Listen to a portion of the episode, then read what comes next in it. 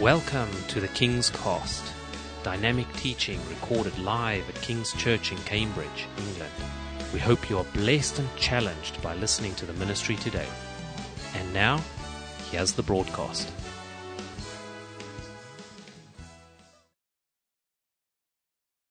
Me encanta esta oración del rey David que dice en Primera de Crónicas 29 del 11 al 14. Si quiere la leemos. Es una de mis favoritas. Bueno, hay tantas oraciones en la Biblia tan hermosas. Dice, tuya es, oh Jehová, la magnificencia y el poder, la gloria, la victoria y el honor.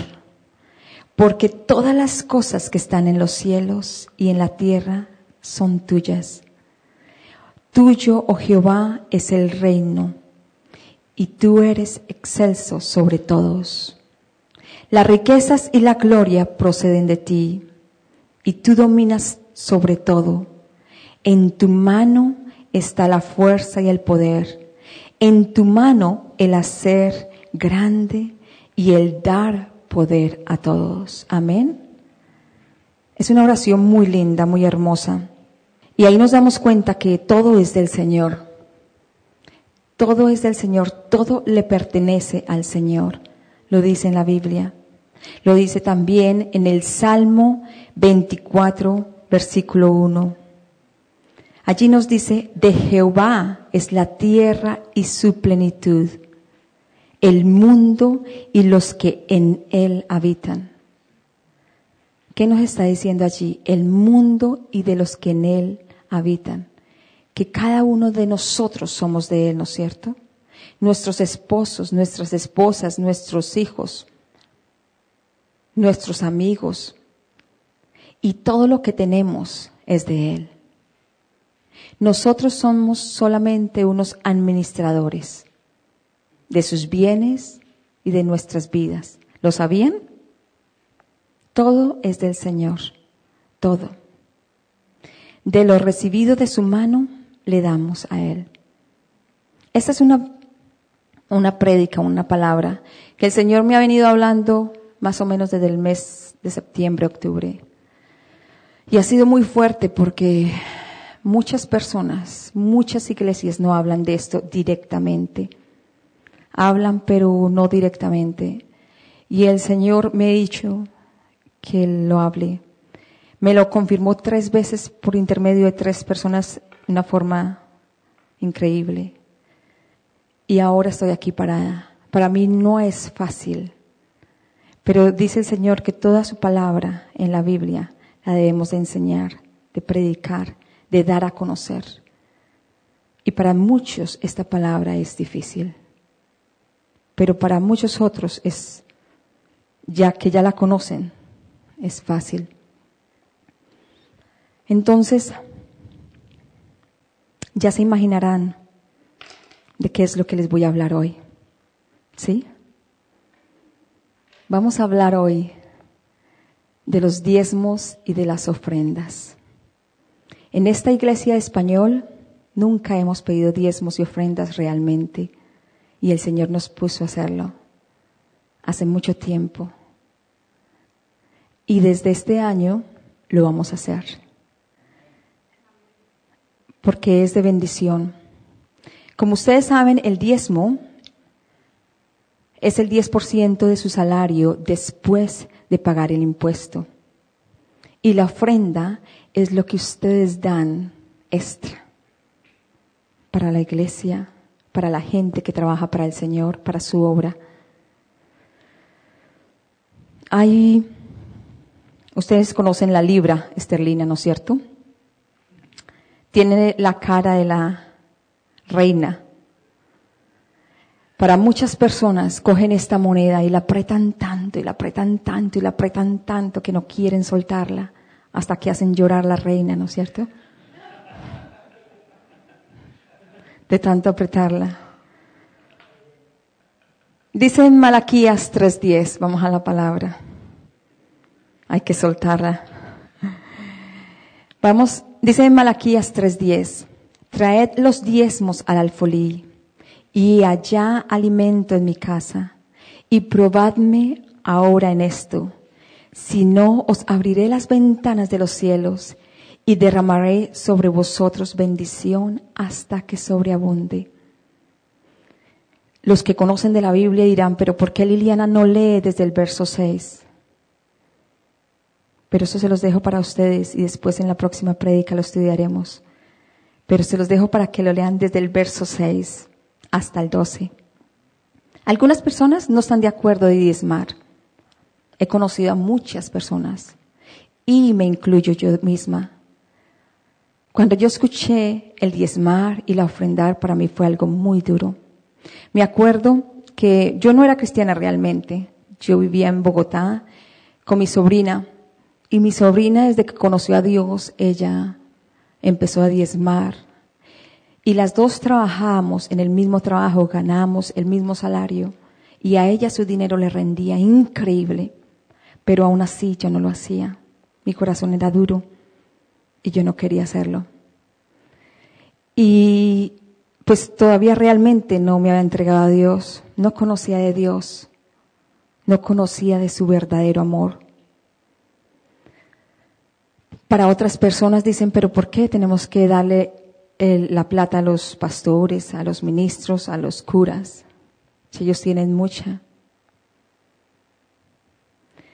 Mi madre decía, da y no mires a quién porque lo importante es cómo tú das, es con el corazón que tú das. Y es una palabra que viene en la Biblia. Otras personas argumentan que esto se trata de una práctica que pertenece al antiguo pacto, por ser una ordenanza consignada en el Antiguo Testamento.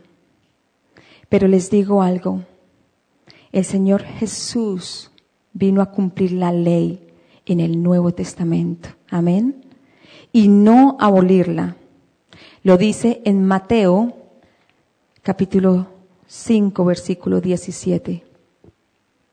No penséis que he venido para abrogar la ley o los profetas. No he venido para abrogar, sino para cumplir. Jesús cumplió toda la ley no abrogó la ley del diezmo, sino que criticó el espíritu con que él se practicaba. ¿Cómo dábamos de verdad? En diversos pasajes de toda la Biblia nos enseña respecto a diezmos y ofrendas. En el Nuevo Testamento no necesariamente menciona la palabra diezmo directamente, pero es el diezmo, las ofrendas. La doctrina del diezmo es mucho más antigua que la ley dada a Moisés. No es solamente en el último libro del Viejo Testamento, viene desde Génesis. Abraham diezmó a Melquisedec mucho tiempo antes de que la ley fuera dada. Eso fue en Génesis 14, 20. Y bendito sea el Dios altísimo que entregó tus enemigos en tu mano y le dio a Abraham los diezmos de todo. Como los hijos de Abraham, por la fe, vamos al Nuevo Testamento, dice en Gálatas 3:7, sabed, por tanto, que los que son de fe, estos son hijos de Abraham. Entonces, debemos practicar sus obras, las obras de Abraham, como dice en Juan 8:39. Respondieron y le dijeron, nuestro padre Abraham. Jesús les dijo, si fueseis hijos de Abraham, las obras de Abraham haríais. ¿Qué nos está diciendo Jesús? que así como Abraham diezmó, nosotros también deberíamos hacerlo, ¿no es cierto? Pero dice en Lucas 21, del 1 al 4, es una historia muy linda. Este nos habla de la viuda que dice, levantando los ojos, vio a los ricos que echaban sus ofrendas. En el arca de las ofrendas, Jesús lo hacía. Vio también una viuda muy pobre que echaba allí dos blancas y dijo, en verdad os digo que esta viuda pobre echó más que todos, porque todos aquellos echaron para las ofrendas de Dios de lo que les sobra, mas esta de su pobreza echó todo el sustento que tenía. Uf, ¿Quién hace esto? Ofrendar, diezmar, es una gracia especial de dar y ofrecer. Se tenga o no lo suficiente. El diezmo y la ofrenda es producto de nuestra redención, fruto de nuestra fe en Cristo. La viuda echó todo lo que tenía. Todo. ¿Quién hace esto? Este es un mes muy difícil para muchos. Nosotros tenemos que pagar el impuesto de la compañía y mi impuesto, más todas las cuentas que tenemos que pagar. Muchos de ustedes también tienen que pagar muchas cosas. Es un mes muy difícil. Pero si lo hacemos, vemos la gloria de Dios. Hay personas que dicen, pues mi salario solamente me alcanza, si al caso para comer. Pero les digo algo hoy. Si usted se encuentra en esta situación, una de las razones puede ser, de pronto, eres un poquitín tacaño, o como le dices, avaro, avaro, o duro, o tú no conoces la palabra de Dios, el poder de Dios,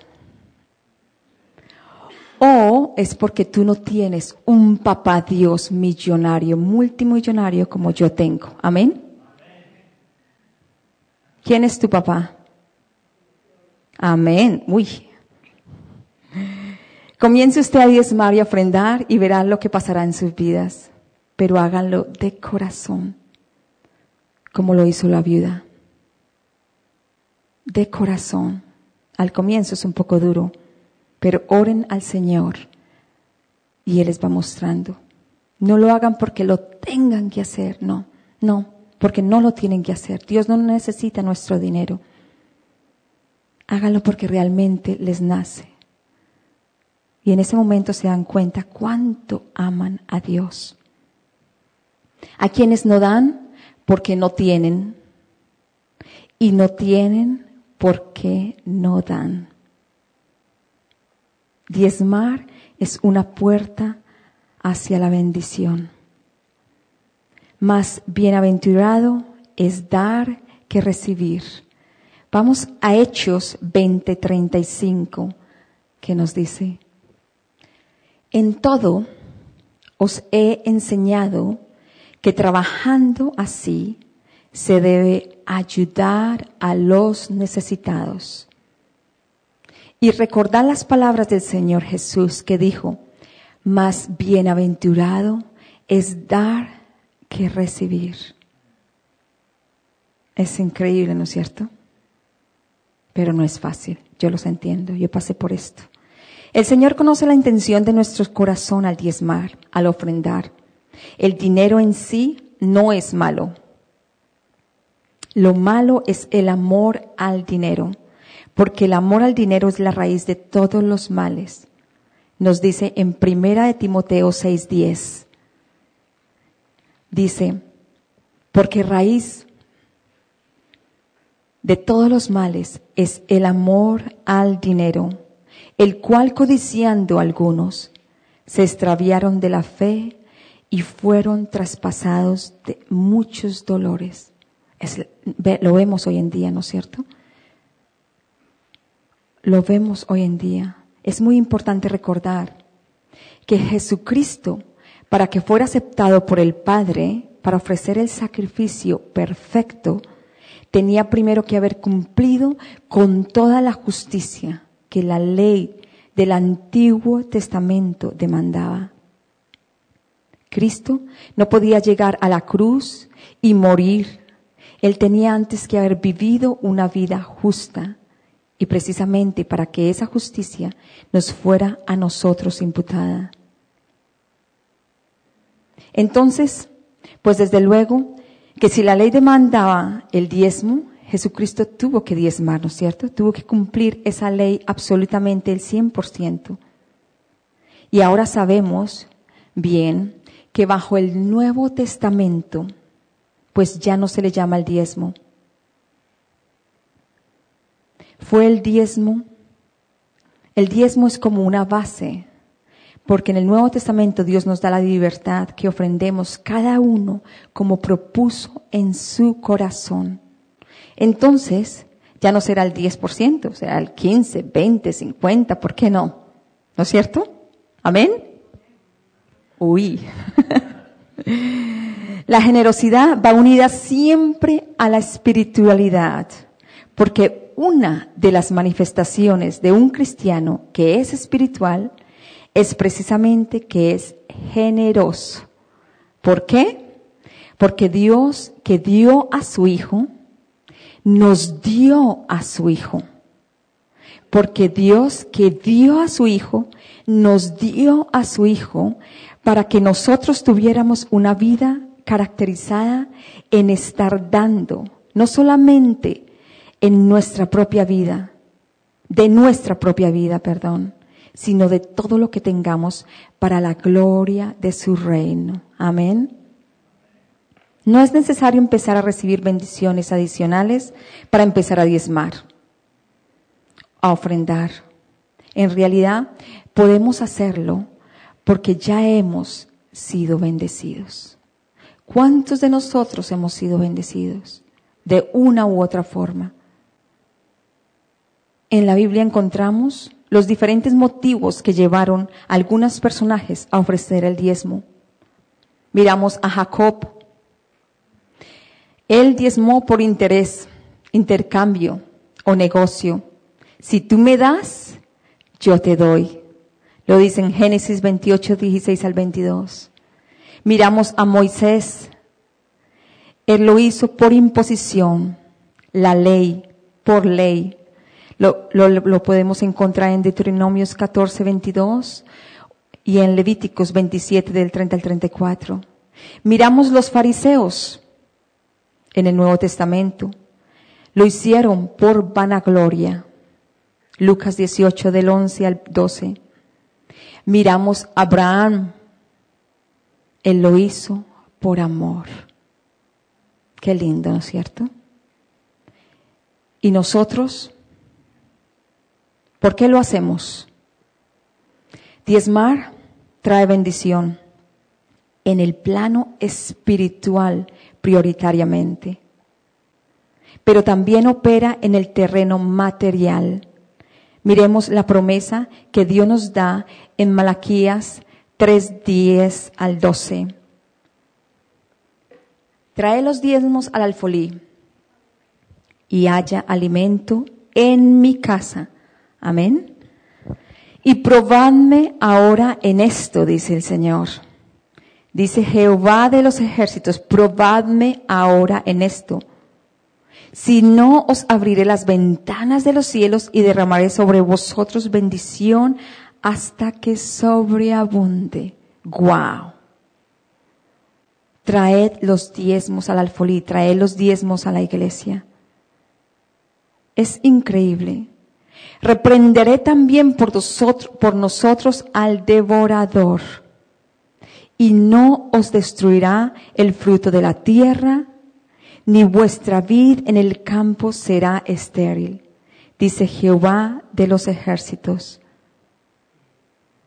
Y todas las naciones os dirán, bienaventurados, porque seréis tierra deseable, dice Jehová de los ejércitos. Qué promesa tan hermosa que tenemos allí. Dios abrirá las ventanas de los cielos y derramará bendición hasta que sobreabunde pero no directamente por lo que se da, por lo que damos, sino por la obediencia y el espíritu con que estamos dando. Él reprenderá al devorador de nuestro dinero, de nuestras finanzas. Gracias, Señor. Recuerden que todas las promesas del Señor es el sí y el amén. Amén. Y es una promesa que si ustedes ponen esa palabra en práctica en sus vidas, van a ver ese sí y ese amén en sus vidas. Hoy les digo, tengo un testimonio que varios de ustedes lo conocen, pero es un testimonio que les voy a contar hoy. Y no es para vanagloriarnos con mi esposo, les aclaro. Es un testimonio que queremos que ustedes lo escuchen para que ustedes también sean bendecidos. Es algo que desde que mi esposo y yo nos entregamos al Señor, totalmente, totalmente, desde que le entregamos nuestra familia, desde que le entregamos nuestras finanzas, cada área de nuestras vidas, todas nuestras cosas materiales, hemos visto una bendición en nuestras vidas en una forma sobrenatural. El Señor Jesús no solamente nos ha bendecido espiritualmente, porque para la gloria de Él Él nos usa, pero es por Él, no por nosotros. Nosotros damos el paso de fe, tenemos un corazón dispuesto, pero es Él el que lo hace todo. Pero también nos ha bendecido de una forma económicamente, y todo es para su gloria. Les voy a contar Hoy estamos en enero del 2016. Esto empezó desde en diciembre del 2012. Como algunos de ustedes saben, mi esposo trabaja independiente, tiene su propia compañía, yo también trabajo independiente. Y él es arquitecto, hace trabajos para diferentes compañías. Tres de aquellas compañías cerraron. Compañías de las cuales él había hecho trabajos y no le pagaron. Y ustedes saben que cuando cierran compañías aquí perdemos, perdemos todo.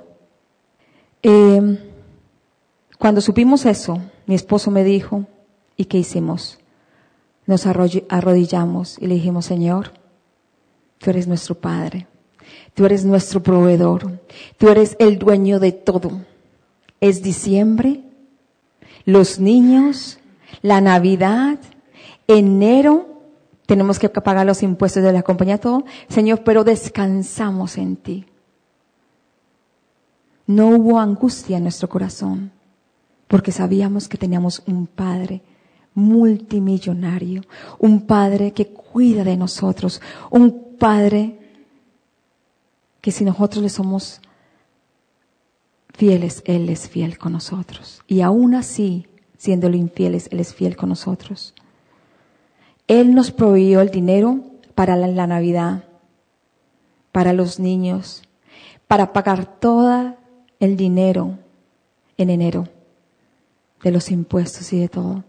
Él nos dio todo y demás nos dio. El Señor nos había dicho en ese octubre que el Señor, que Él nos iba a dar una bendición económica por intermedio de una persona y luego pasa esto, cerraron las compañías. ¿Dónde está la bendición económica? Decimos, ¿no es cierto? Pero no. Nosotros le creímos, Señor, no importa. No importa. Luego en el 2013, ya llevamos con mi esposo siete años casados y desde que nos casamos vivimos en la casa donde estamos hoy en día, en esa casita, pagando arriendo por siete años. En esos siete años que estamos pagando arriendo, nunca subieron, nos subieron el, arriendo. Eh, a los siete años el dueño de la casa nos llamó y nos dijo, bueno, yo quiero hacer el contrato directo con ustedes. Y nosotros, bueno, ¿por qué no? Él estaba en el teléfono, Steve puso el altavoz y yo escuchando. Y dijo, bueno, el dinero que, que la, eh, el dinero, el dinero que la, ¿cómo se llama? La agencia nos, les cobraba, le cobraban a él, ese dinero él no lo descontaba a nosotros del arriendo. Entonces, en siete años, casi ocho años, en lugar de subirnos el arriendo, nos lo bajó. ¿Quién hace esto? Amén.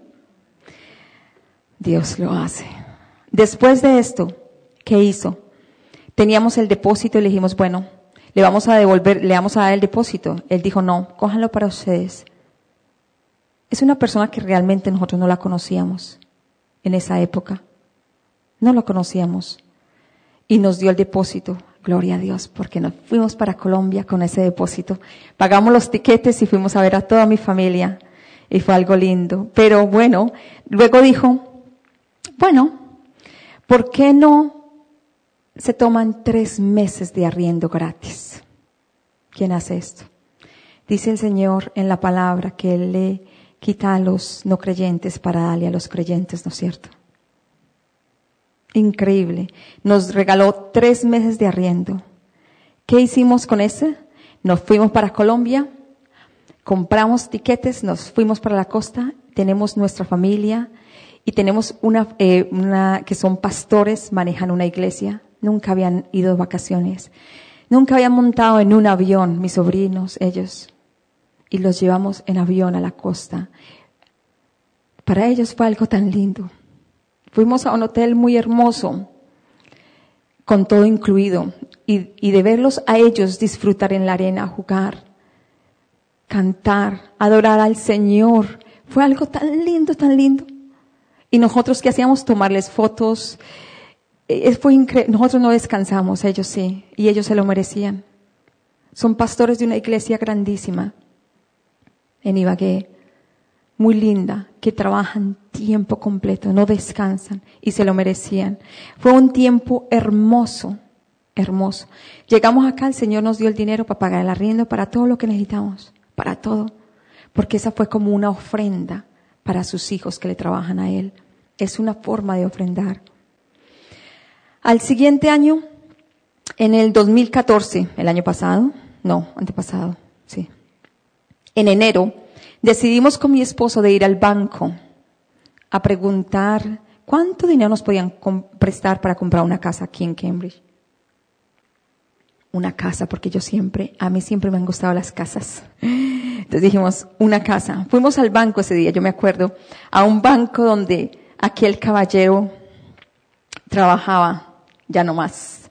Él nos sacó la cita y fuimos allá a ese banco. Y nos dijeron el valor que nos prestaban esa cantidad no nos alcanzaba ni para un apartamento, ni para algo ni siquiera cercano a Cambridge. Nada. Y fuera de eso, el pago de la mortgage, del préstamo, iba a ser muy alto mensualmente. Y entonces nosotros, bueno, salimos de ahí. Me acuerdo ese día tanto que salimos de ahí, fuimos al café de la esquina, con mi hermana nos encontramos y fuimos a desayunar allí. Entonces, ella preguntó, bueno, ¿qué pasó? Entonces Steve dijo, bueno, no nos prestan este dinero solamente y esto y aquello. Entonces ellos dos estaban, ah, no. entonces ellos, yo les dije, yo sé que mi Dios nos va a dar una casa en Cambridge. Y ellos dos dijeron, pero mira lo que dice el banco. Les dije yo, Dios tiene la última palabra. Y yo le creo a Dios. Amén. Luego, ¿qué pasó? En abril fuimos a un restaurante con mi esposo. En ese momento llegó el dueño de la casa con su esposa. Entraron, se sentaron con nosotros a, cenar, cenamos, hablamos de todo y luego nos dijeron, ¿y ustedes no quieren comprar casa? Nosotros, claro que sí queremos comprar casa. ¿Por qué no compran donde viven? Entonces dijimos, no nos alcanza. Para nada nos alcanza. Entonces él dijo, bueno, eh, ¿por qué no compran la otra más pequeñita que él, él tiene, donde nosotros vivimos hay una casa, luego hay otra que es una casa de paja, lo más de linda, y luego detrás hay una fábrica inmensa que tiene una tierra grande, y todo eso es de él, es inmenso, inmenso. Él nos dijo, ¿por qué no? Entonces, eh, compran la otra pequeñita, y yo le dije, no, no, no nos alcanza tampoco. Entonces dijo, bueno, entonces, ¿por qué yo no les descuento el arriendo, la mitad del arriendo que ustedes han pagado en estos ocho años? ¿Me escuchan? Era como decirnos, les están pagando su, su, su mortgage por ocho años. Dijo, ¿por qué no les descuento eso? Nosotros, no. En ese momento el tema se cambió. Seguimos hablando de otras cosas. Esa noche llegamos a casa y le dije a Steve, como dicen en Colombia, hay que cogerle la caña. Mi Dios es lindo, mi Dios es grande. De pronto Tan pronto lo veamos a Él venir a la fábrica, Vamos a preguntarle si es verdad lo que él estaba diciendo. Fuimos, cuando el otro día yo lo vi que venía, y le digo a mi esposo, vamos, vamos. Y fuimos y lo cogimos. Y le dijimos, ¿es verdad que usted quiere vender esta casa? Y él dijo, no, la verdad no la quiero vender. Nosotros, ah, ok. Pero dijo, por ser a ustedes, se la vendo para ayudarlos a entrar a la cadena que le llaman aquí. Pero me la verdad me han ofrecido mucho dinero por todas estas dos casas, por toda esta tierra que tengo detrás, una cantidad de tierra, para construir apartamentos y todo. Pero él no lo ha querido hacer porque los trabajadores de esa fábrica, que es de él, viven todos cerquita y él no quiere llevar esa fábrica fuera de Cambridge donde sus trabajadores tienen que viajar. Es algo tan lindo. Es un hombre que piensa en los demás, no en él. Porque en él, él vende todo eso, el dinero para él, para el resto de su vida y para sus hijos. ¿No es cierto? Porque es mucho dinero. Pero él dijo, no, se lo venderé a ustedes. Y nosotros, wow, gloria a Dios, listo, hagámoslo. Empezamos a hacer los papeles en julio y teníamos que ir al banco, buscar un banco, quien nos daba el préstamo por ese dinero, nadie nos daba un préstamo. Pero no tuvimos que ir al banco ni nada, no tuvimos que ir, que mover un dedo, solamente sacar nuestros papeles del tax que yo pago, del tax que pagamos de la compañía y todo. Y el primo del dueño de la casa, él trabaja con finca raíz y él dijo, yo le hago todo. Entonces yo le dije, bueno, ¿cuánto nos vas a cobrar? Dijo, nada. Nada es nada. Él nos consiguió un abogado bueno y barato baratísimo, y nos fue a nuestra casa, dijo, necesito esto, esto y esto y esto. Le entregamos todos los papeles, fue a muchos bancos y ninguno nos daba el préstamo. Hasta por fin nos dieron el, préstamo. Nos llamaban él y el dueño de la casa cada rato. Qué vergüenza, qué pena con ustedes que no ha podido salir los papeles. Nosotros tranquilos, tranquilos, pero dentro de mi corazón, por favor, ya, yo quiero que ya salgan los papeles. Pero llamamos al abogado lo llamó al abogado y le dijo, ¿qué ha pasado? Porque siempre escuchamos del dueño y de esta persona, pero, pero no sabíamos qué realmente estaba pasando. Entonces Esti llamó al abogado en septiembre y dijo, pues la verdad yo no he hecho nada. Y Esti le dijo, pero ¿por qué no ha hecho nada? Dijo, porque yo no creo que una persona le esté rebajando todo ese dinero de esa casa. Y Esti dijo, well, Dios hace milagros.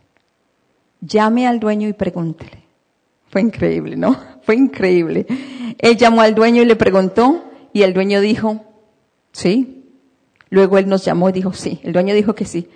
Entonces, haga los papeles, por favor. Nosotros íbamos a Colombia en octubre otra vez ese año. Y, y recuerdo que yo quería ir a Colombia a contarle a mi padre, a mi familia, a dar testimonio de lo que Dios nos había dado de esa casa. En septiembre, en octubre era eso, comienzos de octubre. Pero resulta que los papeles no salieron en esa época. Fuimos a Colombia, no pudimos dar el testimonio, pero seguíamos confiando en Dios, seguíamos descansando en Dios. Llegamos de Colombia y llamamos, otra vez Steve llamó al abogado y, y resulta que el abogado del dueño le dio un ataque al corazón. Estaba en el hospital y yo, Señor, Señor, sánalo, sánalo. Sánalo, sánalo, como somos de interesados, ¿no es cierto? Pero haga rápido los papeles. Entonces, bueno, luego de eso, es la verdad, soy, soy honesta. Luego de eso llegó, es increíble el corazón del hombre como es, ¿no es cierto? Luego de esto llegó, nuestro abogado se enfermó también. Entonces no tocó cambiarlo. Bueno, cambiaron por otra, otra abogada. También, y pasaron muchas, la verdad que pasaron muchas cosas que uno dice, si esto es de Dios, ¿por qué pasan todas esas cosas? Pasan. Estamos mirando cómo Dios nos supera nuestros corazones, cuánto descansamos en Él, cuánto realmente confiamos en Él, cuánto realmente. ¿Qué pasó? En, en diciembre, una semana antes de Navidad, llegó el dueño de la casa y dijo, bueno, yo voy a ir a donde los abogados y les voy a decir que yo quiero ya entregarles esa casa a ustedes de Navidad, antes de Navidad. Y fue una semana antes de Navidad. Y yo, gloria a Dios, vamos. Y oré, oré al Señor. Él fue y ese viernes, eso fue el lunes, luego el viernes fuimos a firmar los contratos. La casa fue nuestra y fue algo increíble.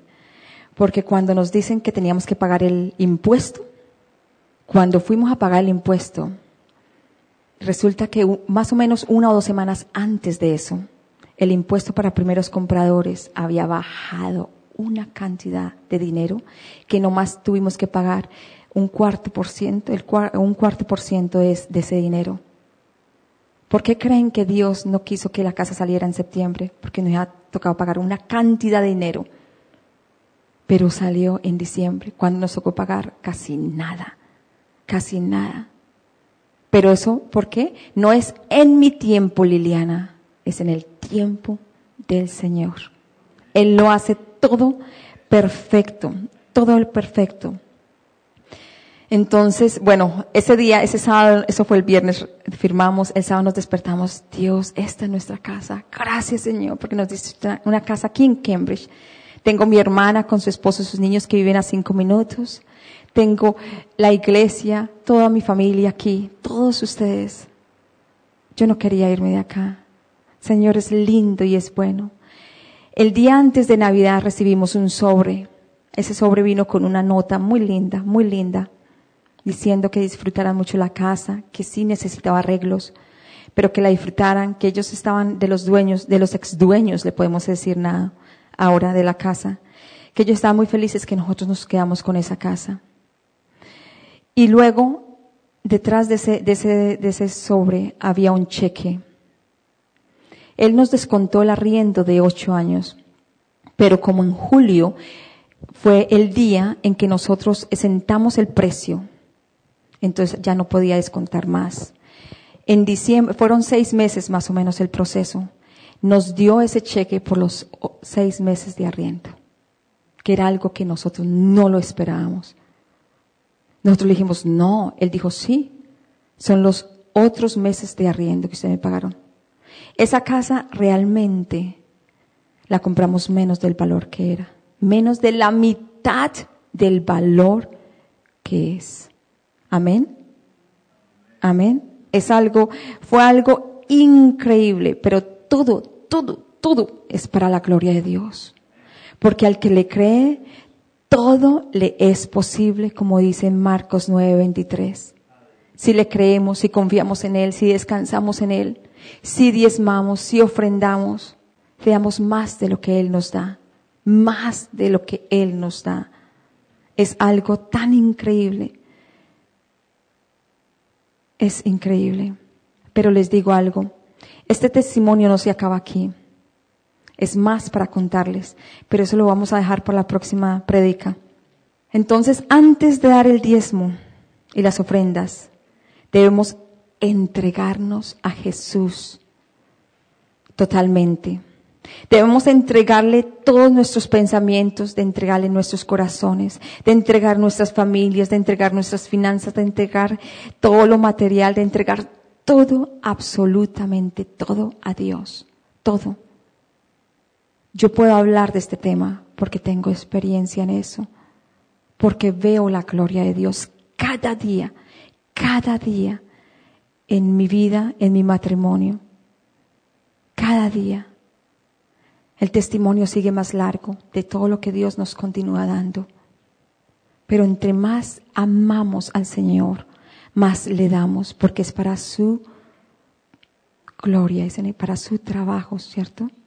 es para Él, es para Él, es algo lindo realmente. Dice en segunda de Corintios 8:5,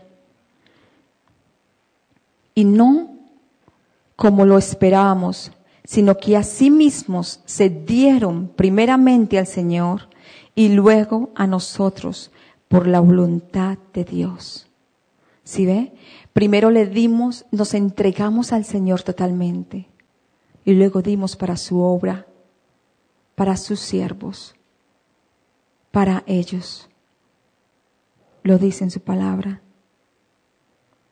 Para terminar, vamos a leer 2 Corintios 9, del 6 al 11. Para Dios nada es imposible. Así ustedes vean algo imposible. Yo no puedo darle esto al Señor, porque mire lo que me gano, mire lo que hago, mire, mira, entre más des a la obra de Dios. Yo sé que hay muchas personas que dan a sus iglesias. Ustedes no tienen que hacerlo aquí, ¿ok? No tienen que hacerlo aquí. Hay muchas personas que dan a sus iglesias donde van sus iglesias inglesas. Y háganlo cuando les realmente les nazca de corazón. ¿Oyeron? Porque es mejor que demos el 90% de corazón y no el 100% sin bendición. Porque si damos porque tenemos que dar, eso no cuenta para nada para el Señor. Para nada. El que se ha dado al Señor, el que se ha entregado al Señor, el que le ha entregado todo al Señor Jesús, no tendrá dificultad para dar de lo material. Les leo otra vez. El que se ha dado al Señor, el que se ha entregado al Señor, el que le ha entregado todo al Señor Jesús, no tendrá dificultad para dar de lo material. El dar es un fruto de nuestra fe. El dar es una forma de adorarlo. El dar es una forma de mostrarle cuánto lo amamos. Cuando demos, debemos de dar con voluntad dispuesta, de corazón. Segunda de Corintios 9, del 6 al 11. Dice, pero esto digo, el que siembra escasamente, también segará escasamente. Y el que siembra generosamente, generosamente también segará. Cada uno dé como propuso su corazón. Lo dice el Señor Jesús. No con tristeza, ni por necesidad, porque Dios ama al dador alegre. Y poderoso es Dios para hacer que abunde en vosotros toda la gracia a fin de que teniendo siempre en todas las cosas todo lo suficiente, abundéis para toda buena obra. Como está escrito, repartió, dio a los pobres, su justicia permanece para siempre. Y el que da semilla al que siembra y pan al que come, proveerá y multiplicará vuestra sementera y aumentará los frutos de vuestra justicia, para que estéis enriquecidos en todo para la libertad, liberalidad, la cual produce por medio de nosotros acción de gracias a Dios. Amén. Thank you for listening, and we trust that the Word of God has inspired you today. For further information about King's Church or to access our large archive of other recordings, go to www.kingscambridge.org. If you're listening on iTunes, we would love you to leave us some feedback. God bless and goodbye.